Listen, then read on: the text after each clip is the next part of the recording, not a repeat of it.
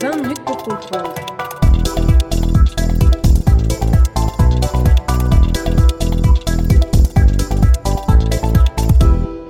La guerre dans le Haut-Karabagh, première partie. Bonjour à toutes et tous et bienvenue dans ce nouvel épisode de 20 minutes pour comprendre, le podcast qui vous aide à comprendre l'actualité internationale. Dans cet épisode qui est le premier d'une série de deux, nous traiterons d'un conflit qui est aujourd'hui terminé, la guerre dans le Haut-Karabagh qui éclata du 27 septembre 2020 au 10 novembre 2020. Sujet complexe mais symptomatique des relations internationales en ce début du 21e siècle, ainsi que des troubles qui agitent toujours l'espace post-soviétique, nous traiterons donc aujourd'hui de l'histoire du Caucase du Sud, ainsi que des causes profondes et plus récentes de l'éclatement des hostilités en septembre. Dans le prochain épisode, qui sera donc publié la semaine prochaine, nous aborderons le déroulé de cette guerre, ses conséquences, ainsi que ce qu'elle nous dit des relations internationales. Pour nous accompagner dans cette analyse, je reçois aujourd'hui la professeure Haute Merlin qui enseigne à l'ULB, spécialiste des questions traitant de l'espace post-soviétique et du Caucase. Aude Merlin, bonjour. Bonjour. Alors dans un premier temps, est-ce que vous pourriez nous aider à situer géographiquement le Caucase et le conflit du Haut-Karabagh euh, oui, bien sûr. Alors le Karabakh se trouve au Caucase, au Caucase du Sud. Alors le Caucase est une chaîne montagneuse qui se trouve entre la mer Noire et la mer Caspienne et qui euh, constitue une frontière sud de la Russie. Et au sud du Caucase, on a trois États indépendants, enfin qui ont été reconnus comme indépendants au moment de l'effondrement de l'Union soviétique à savoir la Géorgie, l'Arménie et l'Azerbaïdjan. Euh, il se trouve que à l'intérieur de ces États, qui avaient un statut à l'époque soviétique de république de l'Union, c'est-à-dire des euh, territoires qui, au nom de la constitution soviétique de l'époque, avaient formellement le droit à la sécession. C'est ce qui en fait a préfiguré la reconnaissance des indépendances après l'effondrement de l'Union soviétique. Mais il se trouve qu'à l'intérieur de ces républiques de l'Union, il y avait des territoires d'un statut inférieur qui s'appelaient les territoires autonomes. Et c'était le cas du Haut-Karabakh, comme c'était le cas de l'Abkhazie, comme c'était le cas de l'Ossétie du Sud. C'était aussi le cas de la Tchétchéno-Ingouchie en Russie, donc au nord du Caucase et donc des territoires autonomes qui en fait étaient peuplés et étaient basés de par leur nom ethnonyme en fait correspondaient à un peuple titulaire différent du peuple titulaire de ce qu'on appelle l'État parent. Alors pour être plus concrète, par exemple, l'Abkhazie était une république autonome au sein de la République de Géorgie et c'est la Géorgie qui a eu droit à l'indépendance après l'effondrement de l'Union soviétique. Le Karabakh était une région autonome en quasi-totalité peuplée d'Arméniens au début de la période soviétique et à 75% peuplée d'Arméniens à la fin de la période soviétique, mais qui se trouvait à l'intérieur de la République de l'Union de l'Azerbaïdjan, adossé, lui, au groupe ethnique majoritaire turcophone, à savoir les Azéris. Donc en fait, on avait un groupe, une population différente dans sa majorité, selon les cas, en tout cas pour le Karabakh, de la population titulaire de l'État parent dans lequel se retrouvait cette entité. Bon. Le fait est qu'au moment de l'effondrement de l'Union soviétique, ce sont l'Azerbaïdjan, la Géorgie, l'Arménie qui ont été reconnus, mais pas le Karabakh, pas City du Sud, pas l'Abkhazie. Le nœud du conflit est autour de cette question de statut et de cette question territoriale, au sens où on a assisté pendant la perestroïka de Gorbatchev, c'est-à-dire durant une période où s'exprimaient les poussées nationales, les volontés de décolonisation, parce qu'on a une histoire d'empire en fait, hein, dans l'histoire longue, et puis l'Union soviétique avait réactualisé des modalités de domination impériale malgré tout. Donc on a en fait des mouvements de libération nationale et d'aspiration à la souveraineté, voire à l'indépendance, qui s'entrechoquent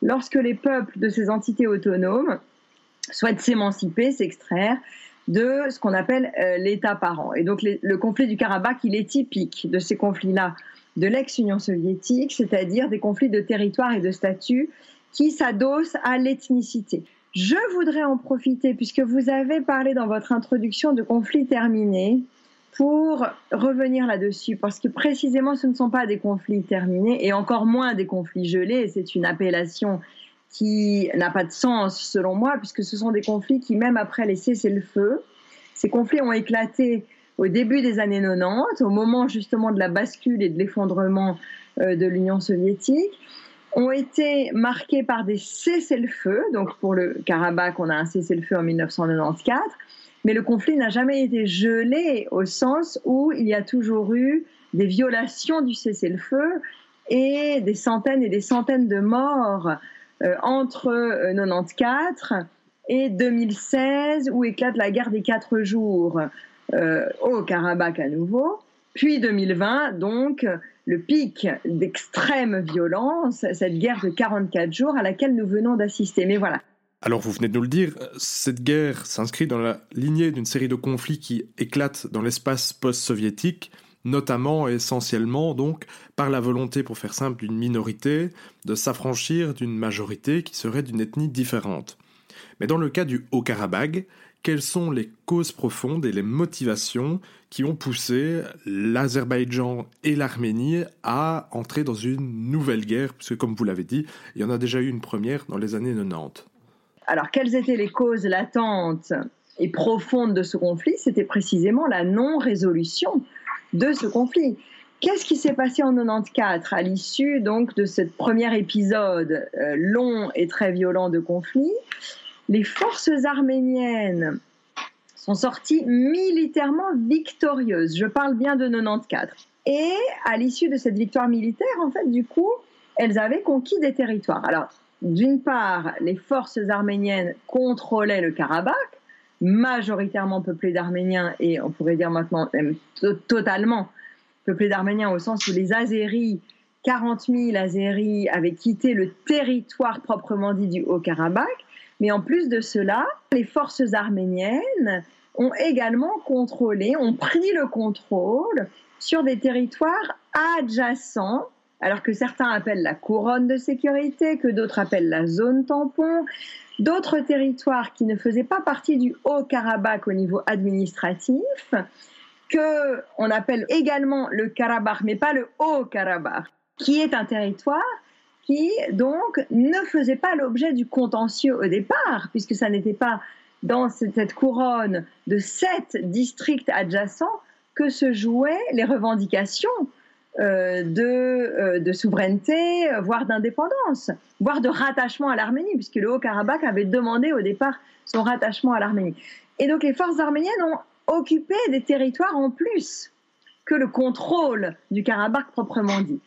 Et donc ça, c'était euh, l'objet d'une très très grande tension parce que Bakou a demandé de façon systématique la restitution de ces sept districts et les forces arméniennes, donc arméno-karabakhti, enfin arméniennes au sens large, donc euh, n'ont pas euh, rendu les territoires en plus. C'est-à-dire qu'au bout du compte, on avait 13,6% du territoire de l'Azerbaïdjan au regard du droit international qui se trouvait sous contrôle des forces arméniennes, dont le Karabakh qui n'est qu'une, le Haut-Karabakh qui n'est qu'une partie donc de l'ensemble de ces territoires qui échappent à l'autorité de Bakou. Et en ce sens, si le conflit lui-même n'était pas gelé, les négociations, elles, elles étaient en effet gelées ou bloquées ou en tout cas euh, inefficaces malgré les efforts du groupe de Minsk, c'est-à-dire en fait d'un ensemble d'États qui avait comme charge de proposer des solutions,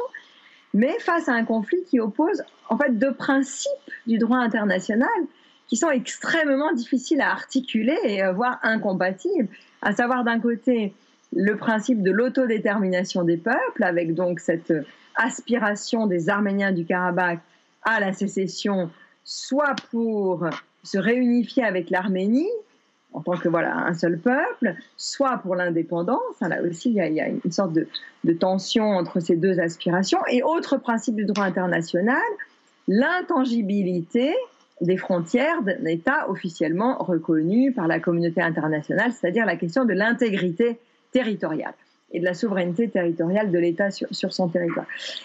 Et donc, les négociations ont été très très très longtemps avortées, inefficaces. Enfin, elles ont eu lieu. Il y a c'est-à-dire énormément de travail, de recherche d'une solution, mais sans jamais de résultat, précisément parce que ces deux principes achoppent l'un contre l'autre. Et quand Bakou demande d'abord donc la restitution des territoires et le retour des déplacés, puisque de cette zone tampon ou de cette couronne autour du Haut-Karabakh ont quand même dû fuir plus de 600 000 civils azéris ce qui n'a pas été beaucoup rappelé pendant la couverture médiatique de ce conflit, c'est-à-dire qu'il y a un passif très très lourd et très très douloureux également côté azerbaïdjanais. Et donc, on a des souffrances de part et d'autre. On a eu en fait un chassé-croisé de population, puisque tous les Arméniens d'Azerbaïdjan sont partis avec des massacres en 88, en 90, donc à Somgaït, à Bakou, à Kirovabad, la ville de Ganja, qui ont euh, conduit euh, au départ de tous les Arméniens euh, d'Azerbaïdjan. Et d'un autre côté, les Azéris qui vivaient en Arménie, il y en avait quand même plusieurs dizaines de milliers, jusque 200 000, plus les Azéris qui vivaient dans le Haut-Karabakh et ceux qui vivaient dans cette couronne. Et donc on arrive là à 800 000. Azéris en tout, en comptant ceux d'Arménie, ceux de la couronne des sept districts et ceux du Haut-Karabakh qui ont dû fuir vers le reste de l'Azerbaïdjan.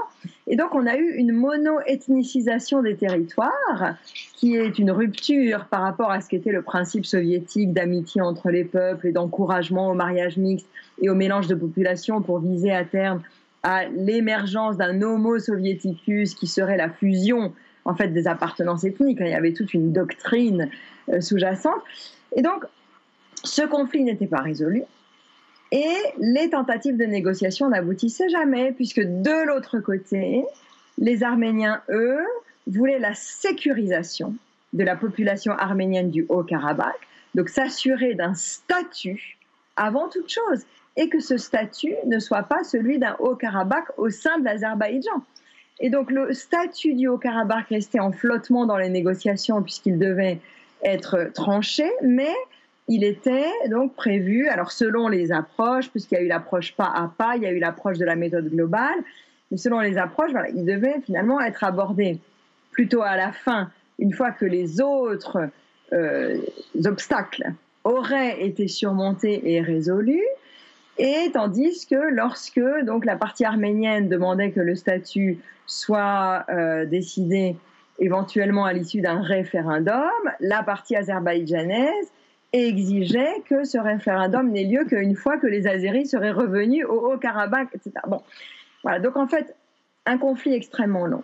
Donc ce conflit plonge ses racines vraiment dans l'histoire récente de la région, mais pourquoi a-t-il éclaté à nouveau en 2020 L'Azerbaïdjan ayant été vaincu en 94, bon d'abord il y a la question de l'humiliation, etc., pour toute la jante militaire et pour la population qui a dû fuir, mais il y a aussi vraiment cette question de la revanche, de la reconquête de territoires, notamment la couronne autour du Haut-Karabakh, qui sont des territoires occupés.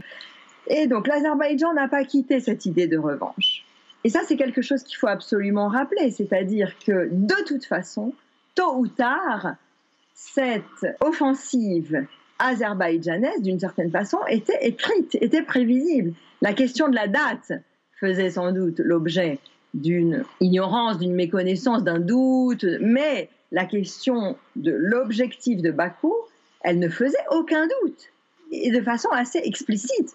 Enfin, l'achat des drones Bayraktar donc à la Turquie, à partir de 2012, la Russie a commencé à vendre de façon plus euh, massive des armes à l'Azerbaïdjan, qu'en 2010, un traité bilatéral entre la Turquie et l'Azerbaïdjan a été signé qui, de fait, donc prévoyait des euh, fournitures d'armes turques à l'Azerbaïdjan, mais aussi un accord de coopération militaire avec entraînement et avec soutien de la Turquie à l'Azerbaïdjan. Donc en fait, avec un rapprochement entre la Turquie et l'Azerbaïdjan, qui sont donc des pays turcophones et qui ont coutume d'ailleurs de déclarer qu'ils forment deux États mais un seul peuple ou une seule nation. Donc on a vu en fait cette marche à la guerre qui se dessinait pas à pas de façon très préméditée, très articulée. Donc ça c'est une première chose. et pendant ce temps-là, alors l'Arménie qui a été très euh, d'abord enquistée dans une gestion oligarchique très corrompue. il y a aussi énormément de corruption en Azerbaïdjan. Il ne s'agit pas du tout euh, de, commencer à essayer de, mettre en vis-à-vis, mais l'Arménie a été très enquistée dans une gestion oligarchique très corrompue, avec une dérive autoritaire. Et en 2018 a eu lieu la révolution de Pachignan. Nicole Pachignan, donc un journaliste d'opposition, très vocal, très courageux, très critique, qui a organisé cette révolution de velours en organisant une marche à pied dans toute l'Arménie et de fait en redonnant à la population arménienne un espoir, notamment concernant la lutte contre la corruption et la lutte contre la dérive autoritaire.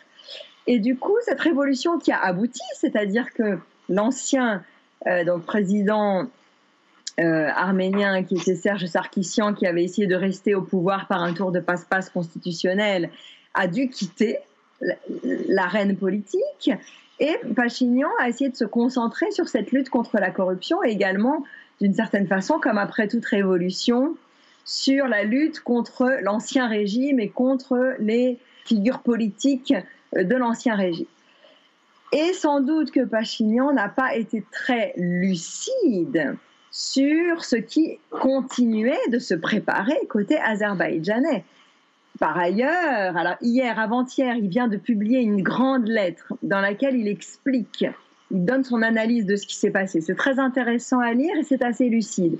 Mais ce que, que l'on peut observer sur les deux années de régime de Pachignan, c'est qu'en fait, d'une certaine façon, Pachignan n'a pas vraiment endossé le costume de l'homme d'État. Il est resté, je pense, dans son, format politique et dans son approche de cette question, beaucoup plus dans la peau du journaliste d'opposition qu'il est. Enfin, il a eu du mal à se transformer en homme politique et à fortiori en homme d'État. Et il y a un certain nombre de faits alors, bien évidemment, on ne peut pas imputer la reprise de la guerre uniquement à ces paroles prononcées par Pachignan et par les élites arméniennes, mais il y a eu un certain nombre d'impairs qui ont été commis par les élites arméniennes. Je pense qu'elles sont vraiment en train de faire un travail d'autocritique sur cette question-là, en tout cas de réfléchir à ce qui s'est passé, mais loin de toute euh, discrétion diplomatique et de toute prudence, le euh, Premier ministre, c'est le poste de Premier ministre que occupe Nicole Pachignan, c'est le poste réellement qui est le, poste de pouvoir depuis les changements constitutionnels. Nicole Pachignan a fait des déclarations qui ont été perçues comme d'énormes provocations par Bakou.